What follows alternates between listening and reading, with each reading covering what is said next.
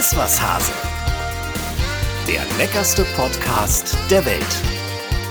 Mit Cornelia Poletto und Dennis Wilms. Ja, Gossip und Genuss heute in einer ganz besonderen Ausgabe.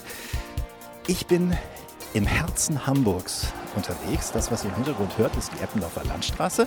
Und ich bin auf dem Weg zu Conny in ihre Cucina. Da erwartet uns heute ein wunderbares Event. Deswegen erscheint der Podcast auch einen Tick später als sonst. Wir wollten euch das nicht vorenthalten. Wir werden heute Weine probieren. Ich bin ein bisschen außer Atem, aber jetzt bin ich da. Ihre Cucina ist schon hell erleuchtet. Und wenn sie das nicht ist, dann weiß ich auch nicht. Conny, wir sind schon mitten im Podcast. Oh Gott, ich, ich bereite ja mich gerade erst vor hier. Ich, äh, ich muss noch Parmesanpralinen backen. Ach du lieber Himmel, Parmesanpralinen gibt's auch. Na, da sind wir aber mal gespannt. Ich bin ein bisschen außer Atem, aber ich dachte, ich fange schon mal an. Ja, äh, finde ich super. Und Ist alles vorbereitet? ist alles vorbereitet. Also der Teig für unsere kleinen Parmesanpralinchen, damit wir zwischendurch auch mal ein bisschen was zum Knabbern haben, ist Ich dachte, wir trinken nur. Ja, aber wir müssen ja auch irgendwann neutralisieren. Echt Ja, jetzt? natürlich. Und deswegen habe ich mir was ganz Leckeres überlegt. Die backe ich jetzt gleich, die kleinen Pralinchen. Ofen schalte ich jetzt ein. Äh, Weine sind übrigens auch noch nicht da. Ach was, Ja, weil die Weine sind an alle geschickt worden, nur nicht an uns. Ja, das ist ja witzlos. Machen wir jetzt ein Mineralwasser-Tasting oder was? Tina ist noch unterwegs Und und, kauft welche? sucht sich irgendwo ein bisschen Wein an der Tanke zusammen.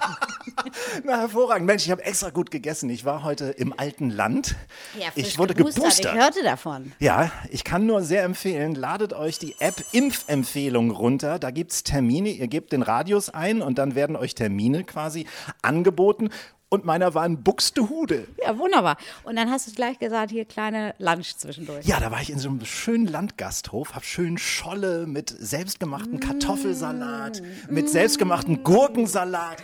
Also die Basis ist da, sag ich Hättest du mich mal. mal mitgenommen. Ja, stimmt. Aber du musstest auch auf irgendein so ein dusseliges Reitturnier heute. Ich musste äh, nach Elmshorn. Da hat meine Tochter heute Reitturnier gehabt. Es war sehr kalt, es war sehr nass, äh, es war ähm, ja Schwierig. Schwierig. Ja. So, dann äh, Vielen wärmen wir uns mal eine Runde auf und äh, ich lege mal ab und dann können wir diesen wunderbaren Abend beginnen. Es sieht schon sehr schön aus. Ich beschreibe das unseren Zuhörern gerade mal, ähm, die vielleicht nicht den Stream gucken können oder nicht geguckt haben. Wir sind in der Küche hinterm Herd, da wo wir hingehören. Das ist sehr leckerer äh, Käse. Ja, das ist der nicht leckerer Käse, das ist der leckerste Käse der Welt. Äh, Das sind nämlich zwei verschiedene Reifegrade vom echten Parmigiano Reggiano. Und die unterscheiden sich wie geschmacklich? Ich habe ja noch nicht probiert. Ich werde gleich Ja, das probieren. werden wir natürlich im Laufe des Podcasts noch auflösen. Wir haben einen, der ist tatsächlich 36,5 Monate gereift und der andere ist 72 Monate gereift. Man kann es schon ein bisschen an der Farbe erkennen, welcher der reifere ist. Frage, Der rechte. Sehr gut. Also Der man dunklere. Merkt, man merkt schon, er hat in den letzten Jahren doch einiges verstanden. Und hinter mir, um den äh, Herd weiter zu erklären, ist der Ofen. Und wenn du dich jetzt umdrehst, siehst du hier meine wunderschönen äh, Parmesanpralinen. Oh, die sehen gut ganz langsam goldgelb werden. Und die werden wir immer mal zwischendurch reinschieben. Vielleicht können wir ja auch das Rezept zur Verfügung stellen. Ja, das, da da gehe ich mal schwer von aus. In den Shownotes, oder? In den Shownotes. Und weißt du, weißt du, woran mich die ein bisschen erinnern? An Adventskerzen. Ja, Wir haben den ersten Advent heute. Genau das. Und wir haben nämlich da hinten auch schon unseren äh, Adventskranz aufgebaut und die erste Kerze brennt schon. Es ist so schön. Wir packen äh, den. Ist auch so ein bisschen, also man muss das ja auch mal unseren Zuhörern und Zuhörerinnen äh, sagen. Es ist ja so ein bisschen wie Familie ne, mit uns beiden. Das stimmt. Ne? Und deswegen, also dass wir beide den ersten Advent miteinander verbringen. Okay, wir mussten schön. ein bisschen Wein dazu bestellen. Aber ansonsten ist das wirklich, da wird es einem wirklich warm ums Herz. Es wird mir, es ist mir schon jetzt warm ums Herz und den hier Parmesan äh, äh, leckeren Plätzchen auch. Denen ist nämlich schon 220 Grad warm ums Herz. Und die werden wir natürlich gleich auch probieren. In ein paar Minuten geht dieser Stream los und äh, wenn ihr den verpasst habt, dann schicken wir euch den natürlich auch noch in die Show Notes. Könnt ihr ja im Anschluss mal ähm, anhören, beziehungsweise ansehen. Hören tut ihr ja hier.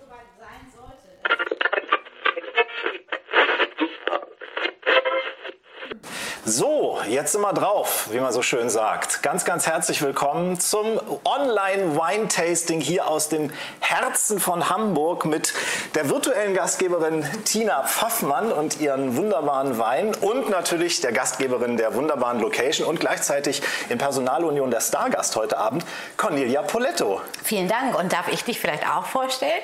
Ja, mein Name tut eigentlich nichts zur Sache. Doch, das ist ganz, ganz, ganz wichtig. Das ist nämlich der talentierteste Kochschüler, den ich jemals in meinem Leben hatte.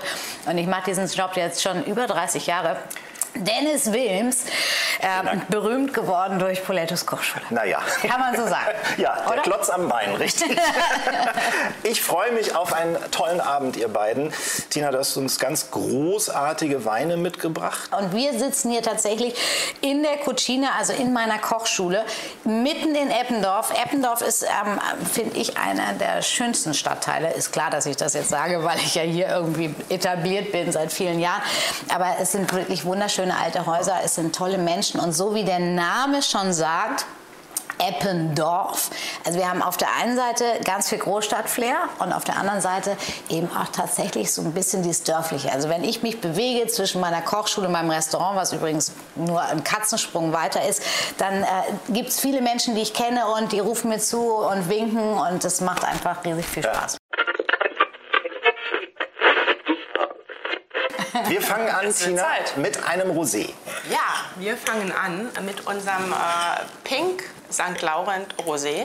Hattest du das eigentlich angesagt, dass alle wissen, dass wir mit Rosé starten? Ich habe es vorhin noch schnell in den Chat geschrieben, weil jemand gefragt hat. Ah, siehst du. Ähm, weil es ist eigentlich untypisch, ne, mit Mhm, Rosé anzufangen. Aber es ist auch der leichteste heute Abend und ich finde es eigentlich echt klasse, mit Rosé anzufangen.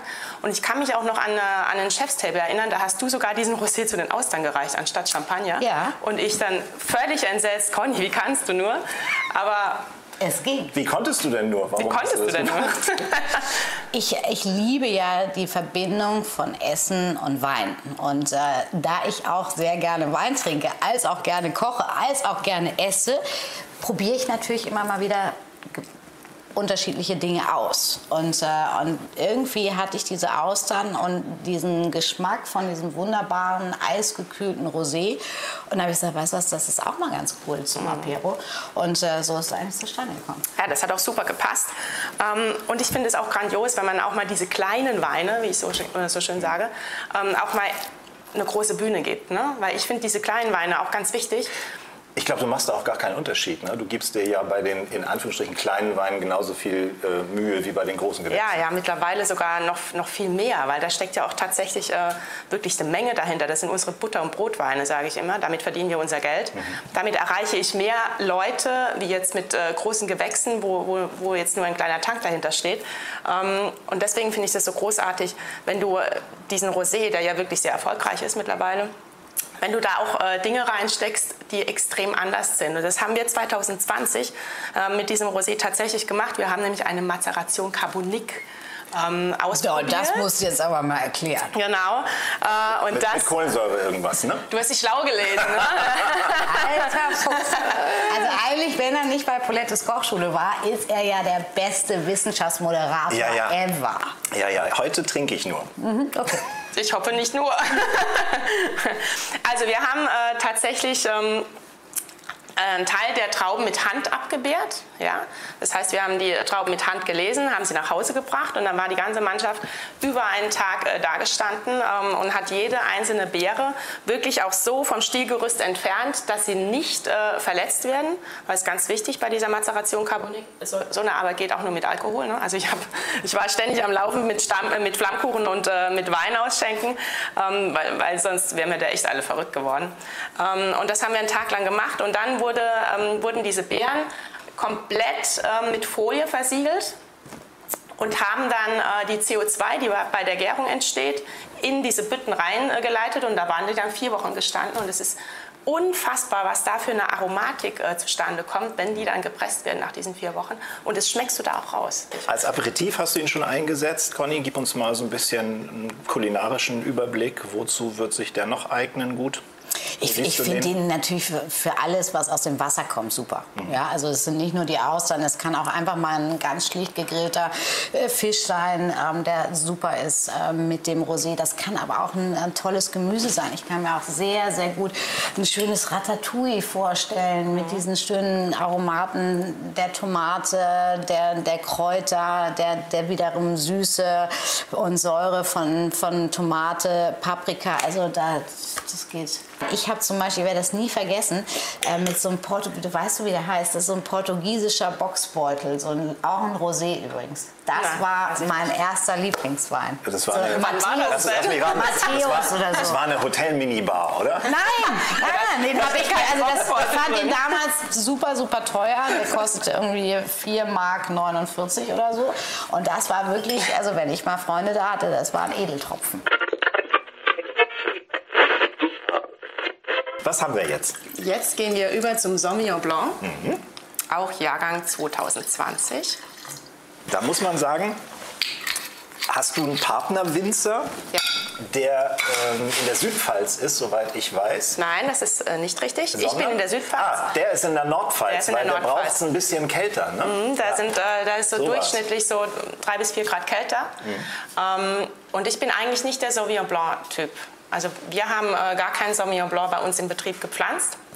Und ich fand auch immer diesen Trend Sauvignon Blanc fand ich unheimlich übertrieben. Also ähm, ich wollte das überhaupt gar nicht. Also ich wollte mit Sauvignon Blanc nicht zusammenarbeiten. Ähm, dann habe ich ja glücklicherweise meinen Mann kennengelernt. Ähm, und der hat gesagt, Sauvignon Blanc muss ins Sortiment. Herr Kaiser. Herr Kaiser ist schuld, sind Sie Bäcker. Und, ähm, aber so schnell kriegst du das ja auch nicht hin. Ne? Ein Weinberg braucht ja einmal drei Jahre, bis er überhaupt mal tragen kann. Und äh, bis er eine gute Qualität bekommt, muss er ja auch ein paar Jahre alt sein. Das ist ja wie bei uns Menschen. Wir werden ja auch immer besser mit dem Alter, haben wir gestern schon besprochen. Ähm.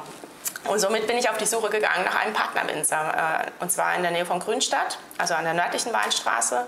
Ähm, die Weinberge sind fast 30 Jahre alt. Also das ist schon mal eine ganz hohe Qualitätsanspruch äh, an, so eine, an so eine Sorte. Und dann bin ich so ein kleiner Flying Winemaker ne, übers Jahr hinweg. Ne? Dass, dass wir uns da absprechen, dass er genauso die Weinberge bearbeitet wie, wie wir auch, äh, wann geerntet wird und dann natürlich in der Gärungsphase. Und Das heißt, du hast dir da so ein bestimmtes Areal gepachtet und er bearbeitet das. Genau. Er macht, das, macht auch all die Arbeit im Keller. Und Ja.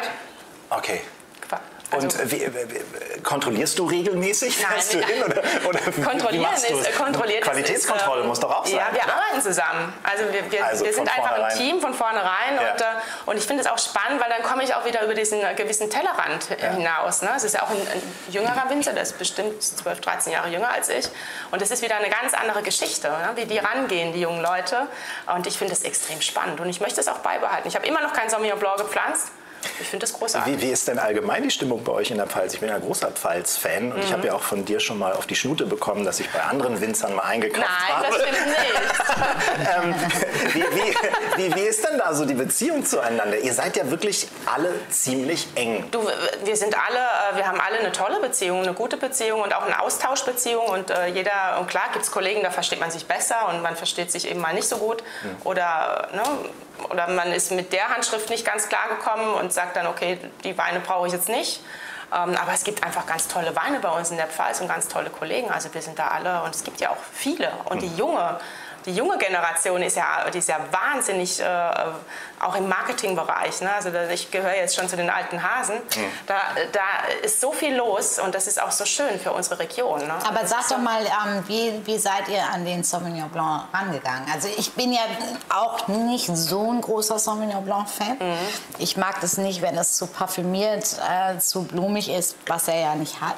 Nein. Ähm, wie, das habt ihr dann wahrscheinlich beide euch so ein bisschen... Na, ich habe ihm die Vorgabe schon gegeben, dass ich, ähm, dass ich meine Weine gern natürlich mag. Ne? Also keine Weine von mir sind sehr aufgesetzt, haben eine, äh, diese, kennst du diese Eisbonbon-Frucht in den Weinen manchmal, wenn die zu kalt vergoren werden. Also wenn man sie zu sehr trimmt, wie so ein Topmodel, ähm, dann, dann ist es dann ist es einfach zu aufgesetzt. Deswegen ja? Und bin ich auch nicht Topmodel geworden. ich auch nicht. Ne? ähm, und ich liebe einfach Hauch diese von Eisbonbon rüber. und ich liebe einfach diese Natürlichkeit äh, in den Weinen. Ich habe, da kam wieder ein bisschen, ich bitte das zu entschuldigen, der Wissensdödel bei mir durch. Ich habe mal recherchiert, die Anbaufläche des Sauvignon Blanc in Deutschland hat sich in den letzten zehn Jahren verdreifacht. Also ich, Und 40 Prozent der Gesamtrebfläche findet man davon in der Pfalz. Woher Mhm. kommt denn dieser Hype? Weil der so gefällig ist? Na, die Pfälzer gehen halt auch gerne wirklich mit dem Trend ähm, und versuchen da einfach ähm, verkaufstechnisch Gas zu geben. Und da war der Sauvignon Blanc einfach mit dabei. Und da muss man halt einfach aufpassen, dass, dass er nicht ähm, tot vermarktet wird. Ne? Dass da einfach nicht ist wie beim Grauburgunder. Da habe ich auch Angst. Ne? Also Grauburgunder ist ja auch so ein Hype. genau das Gleiche wollte ich gerade sagen. Ähm, Ja. Und äh, da muss man einfach aufpassen. Es hat jede Rebsorte so se- seinen eigenen Charakter. Und da muss man einfach darauf achten, dass dieser Charakter natürlich auch äh, von, von der Lage her ähm, im Glas bleibt ne? und nicht diese Marketing-Schiene zu sehr ausbaut. Und dass man dann überall Sauvignon Blanc hinpflanzt, wo er eigentlich gar nicht hingehört, das finde ich super schade. Ja, das, das geht einfach nicht. Wie würdest du den, den Geschmack beschreiben, Tina? Also wie ich vorhin schon gesagt habe, er geht eher in diese gelbe Richtung. Ja, also jetzt tue ich mir wieder ein bisschen schwer. Da habe ich gestern ja auch äh, drüber gesprochen, dass, äh, dass ich es eigentlich schade finde, was man alles so aus dem Wein rausriecht. Ähm, Wird das manchmal überinterpretiert? ich Willst finde das ja, ich, ich, also für mich Ja? persönlich wird es oft übertrieben Ich auch. finde das so ne? erleichternd, dass du das mal sagst. Ähm, Weil ich lese mir das manchmal auch so durch und äh, sitze dann beim Wein und denke mir, nee, nee, schmecke ich gar nicht. Ja. Aber das ist natürlich auch individuell Und bei, verschieden. bei keinem Gericht wird irgendwie reingerochen und da riecht man einen grünen Apfel raus, obwohl keiner da ist oder so. Und, und, ähm, und für mich ist es halt einfach wichtig, dass ich bin ein sehr naturverbundener Mensch. Ne? Ich laufe auch viel barfuß, ich laufe äh, ganz viel durch meine Weinberge, oftmals auch mit, dem- mit meinem Hund. Ähm, und da sind so viele Gerüche ähm, in diesen Weinbergen bei jeder Station, wo sie machen. Und äh, vor allen Dingen auch bei der Rebblüte, die so intensiv ist, aber trotzdem so unterschiedlich auch bei, bei, bei den Rebsorten da tatsächlich auch. Und ähm, ich tue mir da schwer zu sagen, ähm, ich rieche da jetzt eine Banane oder Zitrusfrüchte. Gut, Zitrusfrüchte sind sowieso allgemein, die riechst du sowieso überall raus. Ähm, sondern ich finde einfach, dass er so elegant ist und dass auch tatsächlich die Traube da so schmeckt. Ne? Es ist ja wichtig, dass eine Traube komplett äh, reif ist, also vollreif, aber auch nicht überreif ist bei so, bei so einem Wein mit so viel Bouquet, sonst wird es zu schnell zu wuchtig und dann macht er satt. Ähm, sondern ich finde einfach diese Filigranität, was er hat, ähm, durch diese leicht grünen, aber auch äh, ganz großen äh, gelben Noten, die harmonieren da einfach wunderbar. Das finde ich ganz spannend bei dieser Sorte. Also wir hatten letztens eine, eine, eine ähm, Vertikalverkostung ähm, und da war auch ein Kollege dabei und der hat plötzlich gesagt, er riecht eine frisch geteerte Straße, wo Karamell drüber läuft. Habe ich gesagt, Möchte ich nicht denn jetzt trinken. hier passiert? also brauche ich, brauch ich nicht. Also so einen Nee. Vergleich brauchst du nicht. Ne? Obwohl ich fange gerade an, es mir vorzustellen. We- weg bei mir Ja, weil es ja schon mit- wieder so weit abgetroschen ist. oder sowas irgendwie. Also, und wenn es, oh Gott, wenn die frisch geteerte Straße, wenn es dann auch noch geregnet hat und es vorher heiß war. Wollen wir den nächsten Na klar. probieren? Ich, also ich, Du hängst hinten dran. Hilf mir mal kurz, sind wir jetzt äh, bei Conny oder beim Blanc de Noir? wir sind jetzt beim Blanc de Noir. Ah, habe ich mir doch gedacht. Genau. Ein Spätburgunder als Weißwein ausgebaut. Und da müssen wir noch mal drauf zu sprechen kommen, dass du gesagt hast, Rotwein ist tricky. Insofern lässt du die äh, Fingerchen davon. Dabei bleibt es auch? Oder könntest du dir unter gewissen Umständen auch mal... Wir sind jetzt, wir sind gerade wieder dabei, ähm, so ganz äh, Kleinstmengen. Aha. Zwei kleine Barrikfässer Aha. werden jetzt äh, demnächst abgefüllt. Ähm, Was hat denn dich zum Umdenken bekommen? ja, ich glaube, ich bin einfach in das Alter gekommen, wo ich doch ein bisschen ruhiger werde. Oder bist du ehrgeizig? Nein, das hat mit Ehrgeiz jetzt tatsächlich nichts zu Okay. tun, sondern es, äh, es ist äh, wirklich so, dass ähm, Rotwein einfach Zeit braucht, eine ruhige Hand braucht und ich glaube, dass man im Alter wirklich so ein bisschen gelassener wird. Ne? Du stehst ja immer äh, unter Strom, dich selbst zu beweisen, deinen Eltern zu beweisen, der Weinbranche zu beweisen. Ne? Also es ist ja, du kennst es auch in deiner Branche ähm, und, und ich war immer so auf 180 oder, oder noch mehr. Also Grenzen gab es für mich keine, körperlich sowieso nicht und, ähm, und jetzt bin ich aber auch ein bisschen gereifter und jetzt habe ich natürlich auch ein größeres Team. Ich habe äh, äh, tolle Leute an meiner Seite und habe auch jemanden im Keller, der mich unterstützt und der ist auch so ein bisschen, Ne, der, holt, da holt so ein bisschen die Ruhe rein und der hat dann auch gesagt, Tina, wollen wir nicht? Und dann sage ich ja.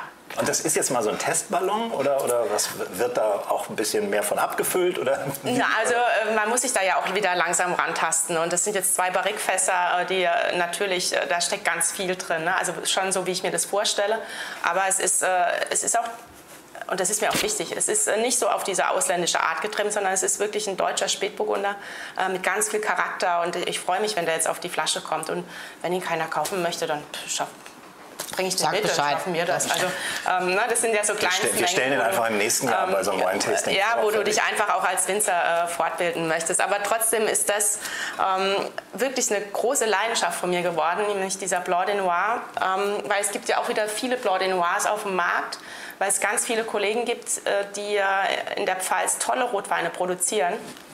Aber um einen äh, tollen Rotwein zu produzieren, musst du einfach ähm, entweder die Trauben rausselektionieren, die nichts taugen für einen Rotwein, das heißt, die ein bisschen angeschlagen sind von Regen, Hagel etc. Ähm, oder du musst, wenn äh, auf der Maische vergoren wird, was ja zu 100 Prozent so ist, ähm, musst du einfach ein bisschen Saft entfernen, damit weniger Saft auf der Maische ist, damit es intensiver wird. Ähm, und das geben meistens die Blanc de Noirs. Also es ist immer so ein Negativ. Ne, Abfallprodukt, sage ich jetzt mal ganz, äh, ganz böse. Und das habe ich ja nicht ja, sondern ich kann mich wirklich darauf konzentrieren, die äh, komplett gesunden Trauben zu ernten, natürlich auch mit Handlese und ähm, dann, dann schauen wir schon drauf, dass wenn die Trauben nach Hause gefahren werden, dass, äh, dass da nicht zu viel Druck drauf ist, damit, äh, damit sich die, die Beeren auch nicht verletzen, weil sobald Saft austritt, dann äh, fängt ja das biologische Arbeiten schon an.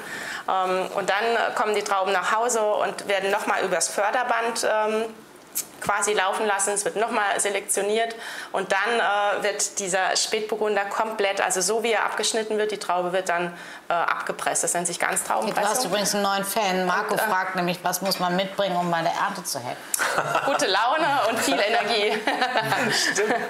Und ähm, und dann schaffst du es auch tatsächlich, dass aus einem Rotwein ein Weißwein wird. Und ich finde es so fantastisch, dass ein, ein Spätburgunder, der, der so viel Aussagekraft im Rotweinbereich hat, aber so viel Finesse und Filigranität als Weißwein auch hat. Und mhm. das, deswegen kommt er auch so gut an. Also viele, die sagen, oh nee, nicht schon wieder so ein Blanc de Noir.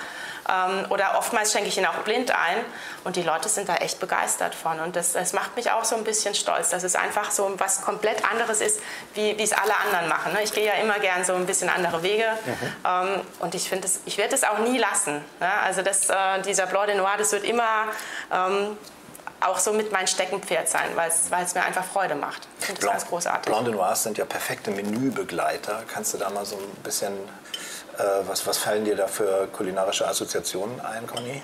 Also hier darf man jetzt auch gerne schon mal ein bisschen mit Aromen spielen, auch ein bisschen mehr Kraft reinbringen. Wir hatten gestern äh, zum Beispiel zum Blanc de Noir ein ähm, Zweierlei vom Perlhuhn, haben die äh, Keule geschmort. Durch das Schmoren kommt natürlich schon mal eine kräftige ähm, Soße, weil auch die Keulen ja das äh, viel muskulösere Fleisch haben als die Brust. Und ähm, dann haben wir daraus ein kleines Törtchen gemacht und haben dann ein wunderschönes ähm, Burgunderkraut angesetzt, was eine leichte süße Note wieder hatte. Haben dann die Brust kurz gebraten und sind richtig knackig mit so einem weißen Pfefferschaum dagegen gekommen. Und der auch so ein bisschen buttrige Noten hat und das war... Ähm, das war saulecker. War, du kannst ruhig neidisch gucken. Ja, es ist, ja, ihr, ihr war leider gut, war leider gut. Ja, leider gut. Ihr seht das. Ich, ich kriege gerade mega Hunger, obwohl ich heute auch wirklich gut gegessen habe vor diesem Wine Ihr dürft auch hier ein bisschen ähm, naschen. Ähm, ich wollte gerade mal fragen, dürfen wir mal zugreifen? Ja, also ich würde mich für den da mal interessieren. Ja. Lasst uns mal den vierten trinken und ähm, surprise, surprise, es ist der Poletto. Ähm, und wir wissen ja alle, wo Poletto draufsteht, ist Qualität drin. Tina. Conny hat sich einfach für einen Weißburgunder äh, entschieden, den sie mit mir machen möchte. Und wir probieren den ähm, jedes Jahr zusammen, weil ich habe ja nicht nur einen Weißburgunder. Mittlerweile hat Conny aber tatsächlich auch äh, ihren Weinberg ja, also in Poletto Weinberg, äh, weil ich ja jetzt auch Sie besser kenne. Bist du Weinberg-Patin?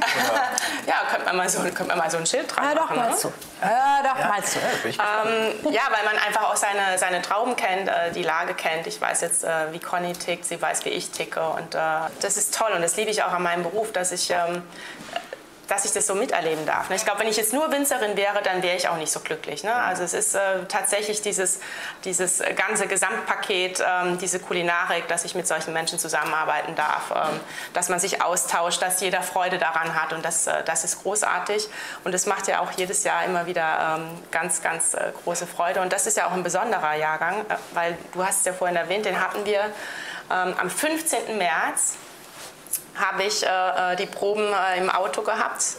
Ähm, kam von NRW dann nach Hamburg gefahren, weil die Prowein wurde abgesagt. Ich habe trotzdem alle, ähm, alle Veranstaltungen um die Prowein wahrgenommen. Ja.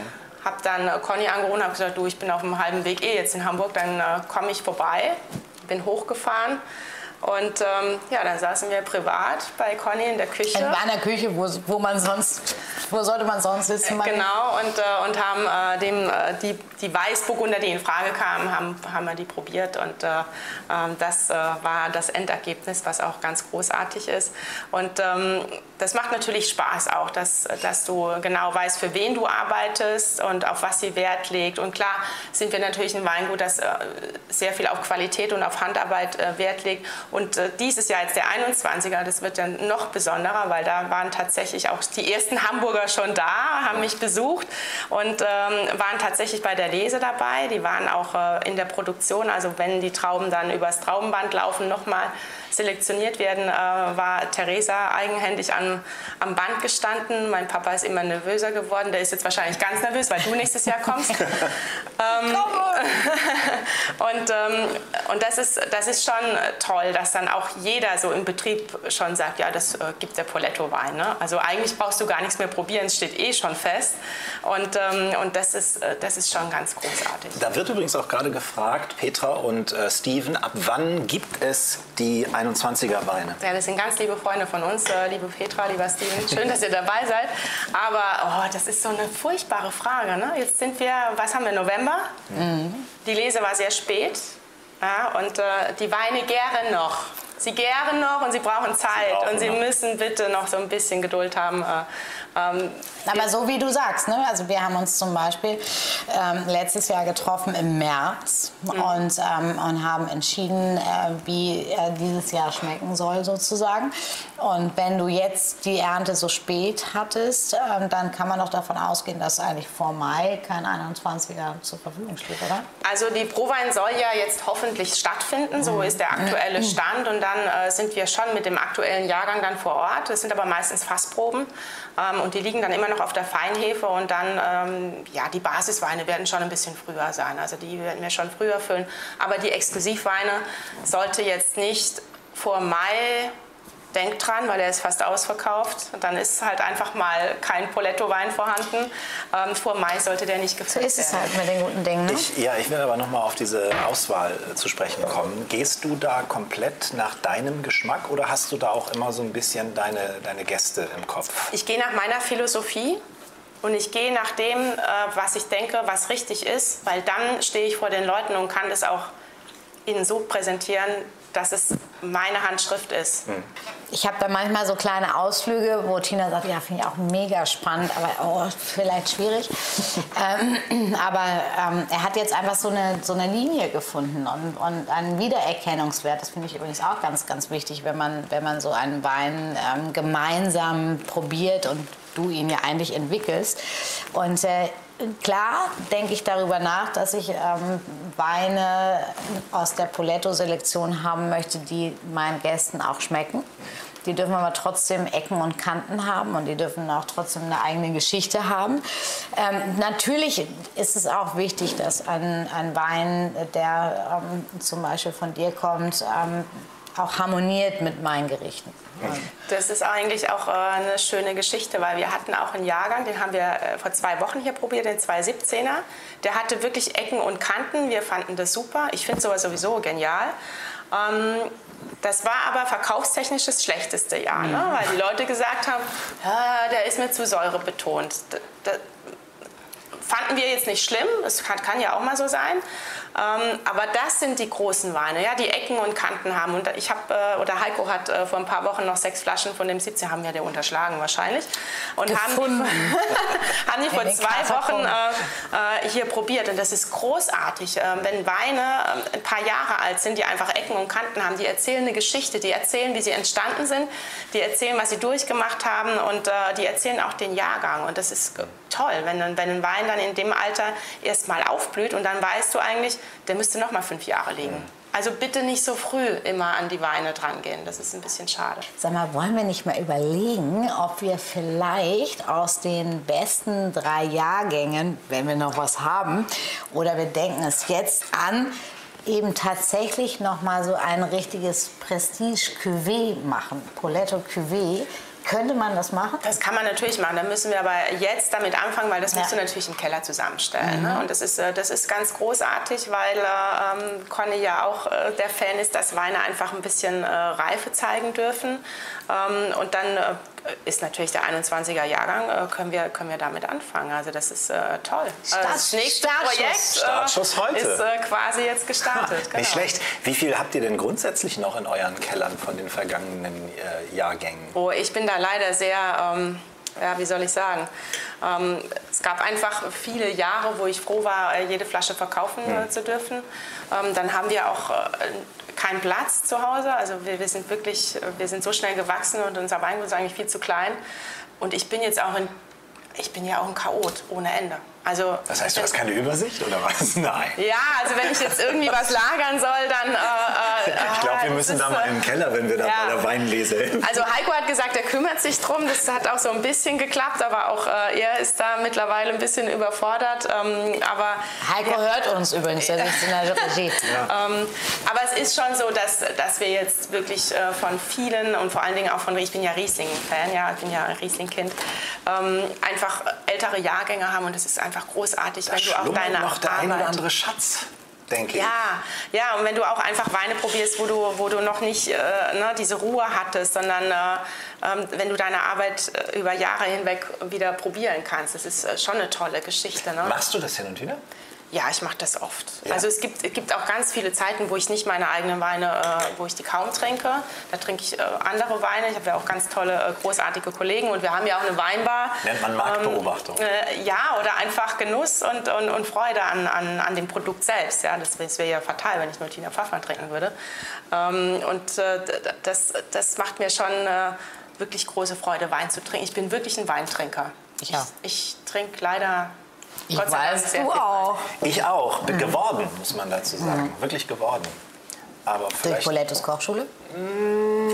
Nee, dadurch, dass ich. Nein, wirklich nicht. Also wäre natürlich jetzt eine schöne Geschichte. Ich könnte jetzt sagen ja, aber nein, ich habe zwölf Jahre in und um Stuttgart gewohnt und äh, ich als Kieler. Und da kriegt man schon so ein bisschen. Ähm, Also im, Wein bei uns im Norden ist noch Luft nach oben. ja, gut, jetzt im Moment arbeite ich vornehmlich in Baden. Also Baden-Baden und darum ist ja auch, Auch nicht äh, schlecht. ein bisschen Ja, Wein. Baden ist ja sehr schön. Und äh, genau, und da ich, bin ich quasi auch auf den Geschmack gekommen. Und wir sind jetzt beim Riesling Ü40, Ja. den, ja, den, den alten Rebsorten oder den alten Reben, die ihr habt. ne? Genau, deswegen der Name Ü40, ähm, wobei wir ja alle Ü40 sind, oder? Dennis, bist, bist du hoffentlich auch Ü40, ne? Ja, ja, aber danke, aber danke, dass du fragst. Sie war jetzt unsicher. Mensch, wie? Oh, das geht ja. Sie Das geht ja. Das geht Da ja sie an runter. meinem 50. Ja, Geburtstag ja. war, wo ist ja nee, jetzt ich bin natürlich auch locker so. über 40 auf jeden Fall. Aber eigentlich sind die Reben noch viel älter, hast Ja, du die mir sind verraten. eigentlich über nicht? 50. Ü50, genau, ne? genau. Die sind eigentlich über 50, aber ich finde äh, ich find diesen Namen Ü40 einfach viel schöner. Also Ü50 habe ich auch noch, man kennt ja die Ü40-Partys noch von früher, als wir noch Partys feiern durften. Ähm, und, Echt? Ich ähm, kannte da nur die Ü30. ich kannte, bist du zu Ü40-Partys gegangen? ich bin auch nicht zu Ü30-Partys gegangen. So. Das war immer so eine Abschleppgeschichte. Also, Bitte? Entschuldigung, ihr habt gerade beide die beste Ü40-Feier mitgefeiert. Dein Geburtstag. stimmt allerdings. stimmt. Ja, das, Das ist stimmt. richtig. Das ist, Die war also, wirklich grandios. Ähm, und, äh, aber wir bleiben beim Wein. Also der, äh, Breiten wir den Mantel des Schweigens drüber aus. Über die das sind ganz großartige Weinberge tatsächlich.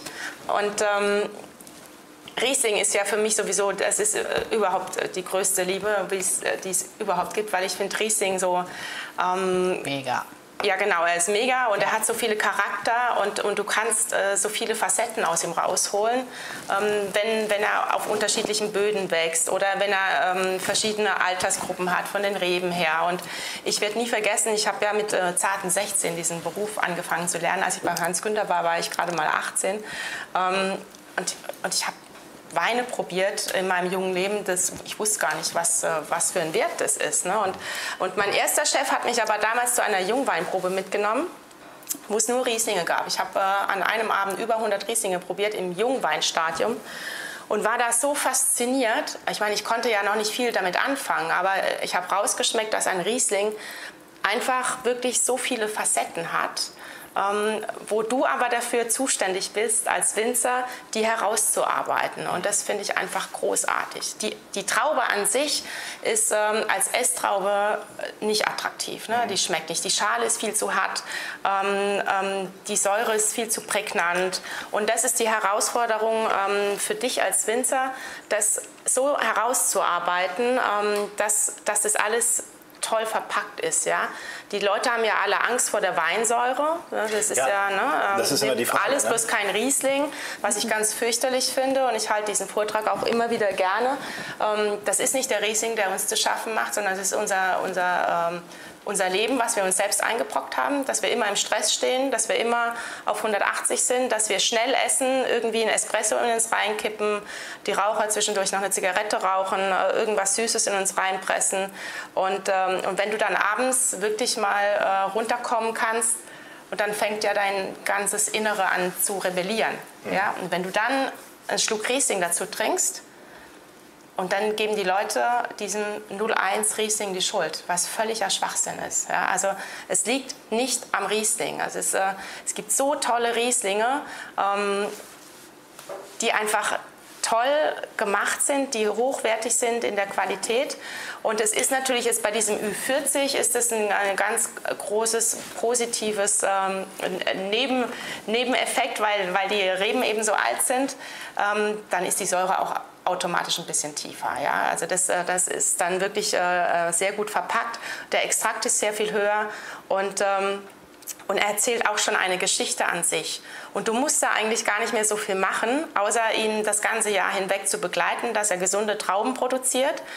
Und dann musst du einfach eigentlich nur noch schonend mit den Trauben umgehen, wenn sie nach Hause kommen. Ähm, und ich sage immer, es ist so ein begleitendes Nichtstun. Das hört sich jetzt natürlich an, als würden wir gar nichts arbeiten. Aber ähm, das ist tatsächlich so, dass du den Wein einfach äh, diesen, diesen Lauf lässt, wie sie sich entwickelt haben über das ganze Jahr hinweg mit der Natur zusammen.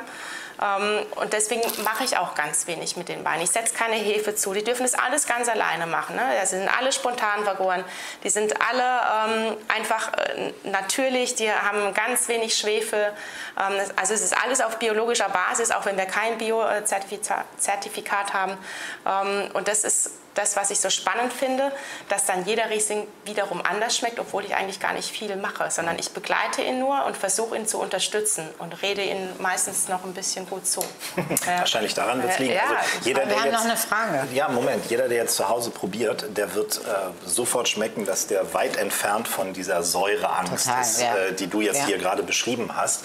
Ähm, lass mich, bevor wir gerade, also ne, wir machen erstmal die Frage. Also wie muss man die Weine immer leer trinken oder wie lange kann man sie aufheben? wenn man sie öffnet? Es ist positiv an unseren Weinen, weil die wirklich ähm, so wenig bewegt werden. Also die haben ganz wenig Arbeitsschritte hinter sich. Mhm. Ähm, und das hat mir der Heiko am Anfang auch nicht geglaubt, als er zu uns in Betrieb gekommen ist. Die Weine können wirklich über mehrere Tage offen bleiben und die gewinnen sogar noch. Schraubverschluss drauf und äh, in den Kühlschrank stellen und die Weine vertragen wirklich mindestens, also die vertragen wirklich ihre fünf bis sechs Tage. Ich habe mir neulich so eine Pumpe gekauft, so eine, so eine oh, der, ja. ja, schon scheiße wieder. Wie die ja, Weingüter, die ich in der Pfalz besucht habe. Alle scheiße, Weinpumpe auch blöd. Okay, Nein, ich, ich habe hab mir diese Pumpe tatsächlich auch mal gekauft, das ist Ach. schon ein paar Jahre her. Ähm, aber du setzt ja diese Pumpe oben auf, ja, und dann siehst du ja dieses Vakuum raus, das ja, ist doch die. Ja. Aber wenn du das mehrfach machst mit diesem armen Wein, dann ziehst du ja auch Aromastoffe mit raus. Also du kannst es natürlich machen, äh, wenn du das dann einmal mit dieser Flasche machst. Okay, Aber also- generell ist ein Wein eigentlich dankbar, wenn er von hoher Qualität ist, Wenn man ihn dass er ein bisschen trinkt. Luft hat. Ne? Und wenn man ihn komplett trinkt. Aber man muss ja auch mal ganz ehrlich sagen, also ich meine, eine Flasche Wein zu zweit kann man ja schaffen. Wenn man es mal nicht schafft, Man dann ist ja nicht immer zu kann zweit. man sie noch einmal vakuumieren, aber am zweiten Tag muss sie dann auch Okay, einigen wir uns auf bei der Einmal Hälfte vakuumieren, vakuumieren und dann, Aber nicht, aber nicht mehrfach vakuumieren, das ist, das Gut. ist doof. wenn das quasi deine oder eure Seniorreben sind, Mhm. ähm, wie muss man die denn behandeln im Gegensatz zu äh, jungen Reben? Du hast eben schon gerade gesagt, du sprichst ihnen gut zu, aber das kann es ja nicht alles Mhm. Du musst, tatsächlich, äh, du musst tatsächlich gar nicht mehr so viel machen mit ihnen, weil die machen das alles von alleine. Ja. Also junge äh, Weinberge, ähm, die tragen viel mehr Frucht, also viel mehr Ertrag. Da, die musst du zügeln. Bei den alten ist es so, dass die schon weniger Fruchtansatz haben. Die haben kleinere Trauben oder kleinere Beeren ähm, und tragen den Extrakt schon viel mehr in sich. Da musst du eigentlich gar nicht mehr so viel machen. Da musst du wirklich nur gucken, dass die Trauben gesund bleiben. Währenddessen du bei anderen Weinbergen entweder die Trauben halbierst oder ähm, ganz wegschneidest, je nachdem, wie viel Ertrag das da drin hängt. Ähm, und bei dem Ü40 ist es tatsächlich so, dass du da gar nicht mehr viel machen musst, außer dass, äh, dass sie Luft bekommen, dass sie gesund bleiben und äh, dass die Bodenbearbeitung auch stimmt, ähm, dass die Nährstoffe da sind, weil wir ja äh, spontan vergären. Das heißt, du musst immer gucken, dass die Weinberge sehr gut versorgt sind, damit die Hefen, die in den Trauben ja auch schon produziert werden, ähm, immer Nährstoffe haben, damit wir keine Hefen zusetzen. Das, das ist das, was ich vorhin gesagt habe. Ähm, diese zugesetzten Hefen, äh, die produzieren auch mehr Aroma, die aber eigentlich gar nicht, äh, für mich, da nicht reingehören. Ich mag es lieber, wenn die, wenn die Weine äh, mit ihren eigenen Hefen äh, vergären. Und das ist halt die Kunst, da übers Jahr hinweg äh, die Weinberge so zu behandeln, damit es auch funktioniert. Und das ist nicht so einfach, schon gar nicht äh, in so einem Jahr wie 21, wo viel zu viel Wasser da war. Wobei wir da alle Angst gehabt haben und es funktioniert super. Also die Weine gären äh, äh, sehr, sehr schön durch. Äh, zwar jetzt im Moment machen sie ein bisschen langsamer, weil es wird ja auch kälter. Hier in Hamburg hat es gestern geschneit sogar. Ich glaube bei uns auch, so wie ich es mitbekommen habe. Ähm, und dann werden die Weine auch wieder langsamer. Und da musst du einfach gucken, dass du die Gärung so begleitest, damit es nicht zu lange dauert, weil dann werden sie zu breit. Ja? Oder sie bauen vielleicht biologisch Säure ab, was ich persönlich gar nicht mag, weil ich mag die Säure, auch äh, gerade bei dem Ü40, damit diese Lebendigkeit einfach da ist. Ja, und, ähm, und dann ist es... Äh, ja, das ist einfach so eine, so eine Partnerschaft, die wir führen. Die, die Weinberge, die Weine und ich. Und wir laufen so über das ganze Jahr hinweg nebeneinander her und besprechen uns, was tun wir denn jetzt, dass es jedem von uns gut tut. Ja. Es wird gefragt, wie viele Trauben benötigt man für eine Flasche? Wir beziehen das jetzt mal auf den Ü40. Ja, das ist äh, beim Ü40 braucht man da tatsächlich mehr. Es gibt, es gibt so eine Formel, dass du ähm, einen Faktor hast von äh, 0,78. Ja, also ein Kilo Trauben gibt äh, 0,78 Liter und äh, die nimmt man so an. Das ist beim Ü40 natürlich ein bisschen weniger. Ja. Conny, an dich, was würde man dazu gut äh, kochen? Ich, ich finde es ja einfach schon lustig, wenn ich irgendwie sowas äh, höre, Ü40. Ja, dann, dann kommen bei mir einfach die Klassiker. Also ich sage jetzt mal äh, ein wunderschönes... Hawaii-Toast? Ja, vielleicht nicht, äh, jetzt nicht ganz so passend zum Ü40, aber ich sag jetzt mal, äh, so ein ähm, klassischer pochierter Steinbutt äh, mit einer Beurre Blanc zum Beispiel. Vielleicht sogar mit ein bisschen Kaviar obendrauf. Ähm, Jetzt hat ja nicht gerade jeder die Möglichkeit, sich ein Steinbutt äh, ins Haus Nein, zu holen. aber ne? ein, das kann auch ein pochierter Schellfisch sein oder ein Okay. Kaviar, ja. Aber ähm, eine Beurre Blanc, das kriegt schon noch jeder hin und dann muss man auch ein ganz bisschen was von den Weinen benutzen. Ja, das ist, äh, Ist auch ein eigenes Thema, Kochen und Wein, aber ähm, das kann ich mir vorstellen. Ich kann mir auch ein ganz klassisches äh, Risotto vorstellen. Also wirklich einfach ein Risotto, das, da kann man, wenn man mag, noch ein bisschen mit Pilzen was machen. Da kann man was mit Trüffeln machen, äh, muss aber auch nicht, sondern einfach mal ein, ein Risotto in Bianco, also wirklich ein, ein ganz leichtes Risotto ohne Schnickschnack, keine Kräuter, sondern wirklich nur ganz, ganz pur. Bisschen was vom Ü40 nehmen zum Ablöschen und mehr braucht man nicht. Wir starten dann das grande Finale mit, wie du mir gesagt hast, mit der Zicke. ja, genau. Mit der Zicke, dem gelben Muscatella. Anspruchsvoller Wein, Diva. Und Muscatella ist einfach eine Zicke, weil sie eine sehr, sehr große Traube ist, mit sehr großen Beeren. Und wenn du so ein Jahr hast, wie jetzt dieses Jahr mit viel Wasser, ähm, dann saugen die sich voll mit Wasser und die Beeren drücken sich gegenseitig ab und platzen auf und dann werden die pilzig. Und dann hast du das Problem, dass diese Filigranität von diesem äh, Muskat nicht mehr hast. Ja, also, ist also für mich immer ganz wichtig, mit gesunden Trauben zu arbeiten. Das ist meine Handschrift. Es gibt aber auch ganz viele Kollegen, die immer mit so ein bisschen Botrytis-Anteil arbeiten. Ähm, das mag ich persönlich nicht und deswegen müssen wir beim Muscatella über das ganze Jahr hinweg wirklich sehr viel Handarbeit betreiben. Und das heißt, wenn äh, die Traubenblüte, die übrigens beim Muscatella extremst riecht, das ist ganz großartig und die ja, Traubenblüte ist, ist äh, das wissen die meisten Leute eigentlich gar nicht, was da so. Ähm Aber ich habe ich hab auch so nochmal zusätzlich so eine Idee, die mich wirklich zum Schmunzeln bringt, weil ich denke auch, dass diese ganzen Schlager, die haben eigentlich auch mit Wein zu tun. Weil du hast gesagt, 16 Jahre blondes Haar. Oder sagen, jetzt du hast, nur sieben natürlich hast du 16 Jahre, 16 Jahre hat sie gesagt. Ja, ja. Dann hat sie gesagt, er gehört zu mir. Also alles solche Dinge. Das muss doch irgendwo einen Zusammenhang haben. Okay, das habe ich jetzt tatsächlich noch nie rausgehört. Jetzt mal ganz ehrlich. Müssen wir die, wo ist die Alufolie? Müssen wir den Hut formen? Nein, wir haben noch ein paar Fragen, die beantworten jetzt. Nein, nein, du warst ja gerade so schön am Erzählen. Ich war voll am Erzählen. Ne? Es ist so typisch Conny. Ich, ich, entschuldige mich ich für war, Frau Aber ich, ich, musste, ich konnte es nicht mehr für mich behalten. Nee, du hattest auch schon deine Hand auf meinem Ja, ich bin auch ein bisschen was, was ist jetzt los? Wir sind beim letzten Wein und Frau Poletto hat die Hand auf meinem Knie. Das war total unhöflich. Jetzt. Nein, das war, ich fand das sehr schön. Die Hand auf seinem Knie? Bitte erzähl ich weiter. Ich fand das äh, echt äh, witzig. Grenzwert. Nein, also Muscatella. Jetzt waren wir gerade bei den großen Bären, die sich gegenseitig abdrücken. Und äh, ähm, es ist wie bei uns Menschen, wir brauchen auch mal Luft zum Atmen vom Partner und ne, dass wir auch äh, wieder unsere eigene Geschichte erzählen können. Ja. Und deswegen äh, muss man die Muscatella-Traube einfach darauf hinweisen, dass sie so wachsen darf, dass sie gesund bleibt. Und das machst du nach der Traubenblüte, die wirklich extrem riecht bei Muscatella. Äh, wenn die Beeren ganz, ganz, ganz klein sind, also wirklich so Mini-Beeren, dann läufst du schon durch und schneidest das untere Drittel von der Traube ab. Also das heißt, bevor die Traube überhaupt anfängt zu wachsen, haben wir die schon mal in der Hand und schneiden schon mal was weg. Und dann kann die Traube sich entwickeln ohne dass sich die Beeren gegenseitig abdrücken. Also sie braucht wirklich sehr viel Aufmerksamkeit auch im Keller.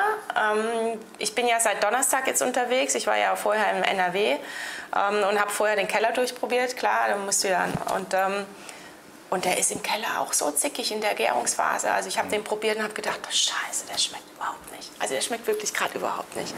Und es ist aber... Ach echt, solche Momente gibt es bei Ach, dir auch, Wahnsinn. wo du sagst, da haben wir uns jetzt, weiß ich nicht, was sagst du denn? Haben ja, bei ihm weiß ich, also oder? jetzt bin ich ja, um wieder auf mein Alter zurückzukommen, ja. ich bin 43, also ich werde 44 und, äh, und bin jetzt so gelassen und sage, komm, bis ich wiederkomme, hast du dich beruhigt? Also jetzt kann ich das einschätzen, ja, aber früher dachte okay. ich, ach du lieber Gott was ist denn jetzt? Was hast du denn falsch gemacht?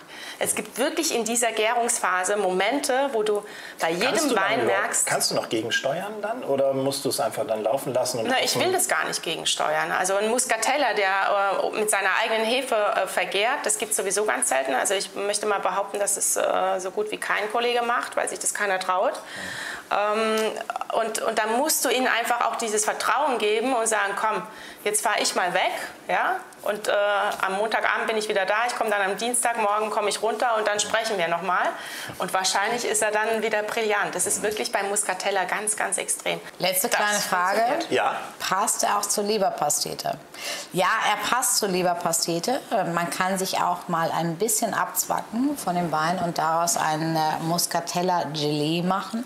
Passt sehr, sehr schön auch mit einem kleinen Apfel, Quittenragout zur Leberpastete. Also das sind alles so äh, Möglichkeiten, wie man ihn da auch einsetzen kann. Mhm. Was steht da? Ach, kann man bei. Ah, kann man bei euch auch übernachten? Nein, leider nicht. Also ähm, wir wohnen zwar wirklich sehr, sehr schön, aber das ist nur für uns. äh, meine Eltern haben eine Ferienwohnung. Kommt drauf an, kann man mit einem Wohnmobil bei euch ist, vielleicht äh, irgendwie rauffahren? Haben, also äh, ähm, man kann natürlich mit dem Wohnmobil da übernachten. Wir haben jetzt keine Wohnmobilstellplätze, aber es gibt äh, genügend äh, Übernachtungsmöglichkeiten. Wenn ihr uns anruft oder uns eine Mail schreibt, dann helfen wir euch weiter. Also Übernachtungsmöglichkeiten äh, kriegen wir hin. Und die Pfalz ist wirklich eine Reise wert. Also das ich freue mich auch morgen wieder in die Pfalz fahren zu dürfen. Och, fandst du es in Hamburg nicht so schön? Doch, ich liebe Hamburg. Klar. Ist ihr zweites Zuhause. Ja. So. Das war unsere Online-Weinprobe. Wir sind äh, mit den Weinen durch. Ich hoffe, ihr oder Sie zu Hause auch. Ich hoffe, es hat geschmeckt. Ich weiß von einigen, die sogar äh, ein Vier-Gänge-Menü dazu gezaubert haben. Tatsächlich? Ja, wirklich Wahnsinn. Also bin gespannt, wie es geschmeckt hat. Ich kriege da sicherlich nach. Meinst du, das waren Rezepte von Johann Laffer? Nein, Tim Melzer. Was sehr, was sehr Also, Salziges mit Pilzen. Ich kann nur sagen, vielen, vielen Dank an Tina, an Dennis, an Sie alle. Ich fand es äh, super schön. Es war äh, wirklich ein toller erster Advent. So habe ich den übrigens auch noch nie verbracht. Stimmt, ich, Ich auch nicht. Oder? Ja, vielen Dank an euch zwei. Ja, euch. we are family, würde ich sagen. Ne? Schönen Abend für Sie. Tschüss. Tschüss, macht's gut. Ciao. Tschüss. Und Genuss gibt es jetzt auch noch bei der Aftershow-Party. Zu jeder guten Show gehört eine Aftershow-Party. Und wir können, glaube ich, unseren Zuhörerinnen und Zuhörern verraten, dass wir uns jetzt noch in deine Schwarzwaldstube zurückziehen Genau, werden. wir, wir werden uns jetzt, ich habe gerade die Kartoffelchen in den Ofen gegeben, wir werden uns jetzt in meine Sissi-Stube. Sissi ist ja meine kleine äh, Wischlerin. Ich wollte gerade sagen, so heißt dein Hund. Ja, und äh, meine Freundin Christa ist auch dabei. Die hat gesagt, die hast du doch bestimmt nach mir benannt, weil Christa ist ja eigentlich auch Sissi, ist Ach so. Österreicherin. Also wie auch immer, woher der äh, Name kommt, wer Namensgeberin ist, völlig egal. Es gibt gleich das beste Raclette der Welt. Es war sehr schön. Das war eine Spezialausgabe von Iswas Hase. Den leckersten Podcast der Welt kriegt ihr überall, wo es gute Podcasts gibt. Und in zwei Wochen gibt es eine neue Folge, oder? Ich bin dabei, würde ich sagen. Ja, mir passt es auch ganz gut. Macht's gut. Bis dann. Tschüss. Ciao.